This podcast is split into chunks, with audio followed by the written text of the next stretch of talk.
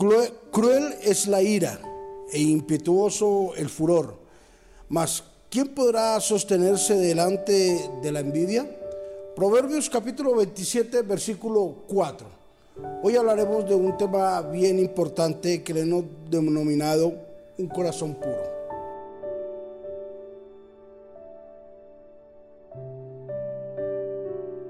Dios se convirtió sin duda alguna en el centro de la vida de David.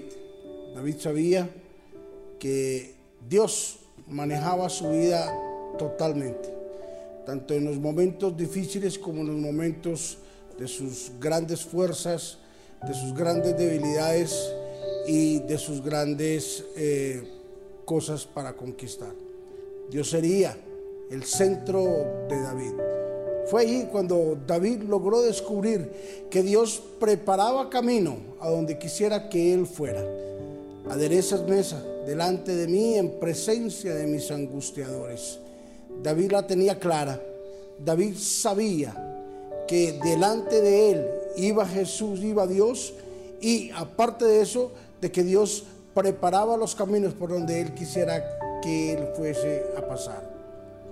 También vemos la vida de Jesús, como Jesús a sus adversarios tuvieron envidias, sus adversarios levantaron calumnias, sus adversarios quisieron hacerle mal, prepararon mal, maquinaron el mal, el mal para hacerle mal a Jesús. Jesús sabía que tenía que estar adherido al Padre. Por eso Jesús se guardó, guardó su corazón de no prestarle atención a la envidia que él de pronto levantaba con los demás. Jesús no se detuvo a pensar, Jesús no se detuvo a escuchar, Jesús no se detuvo porque alguien hablaba mal o porque alguien le tenía envidia. Jesús prosiguió. Yo quiero decirte, el día de hoy, no importa las personas que tengan envidia en contra tuya.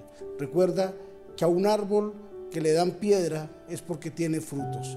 Y si, y si, a ti te están tirando piedras, si a ti te están blasfemando, están diciendo cosas contra ti, mintiendo, es porque tú tienes frutos.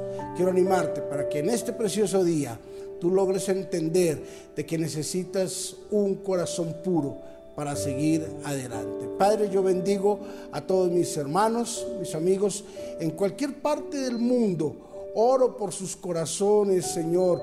Oro para que el corazón tuyo, Señor Jesús, eh, esté en el corazón de ellos. Un corazón puro, sin mancha. Un corazón, Señor Jesús, que, que no tenga envidia.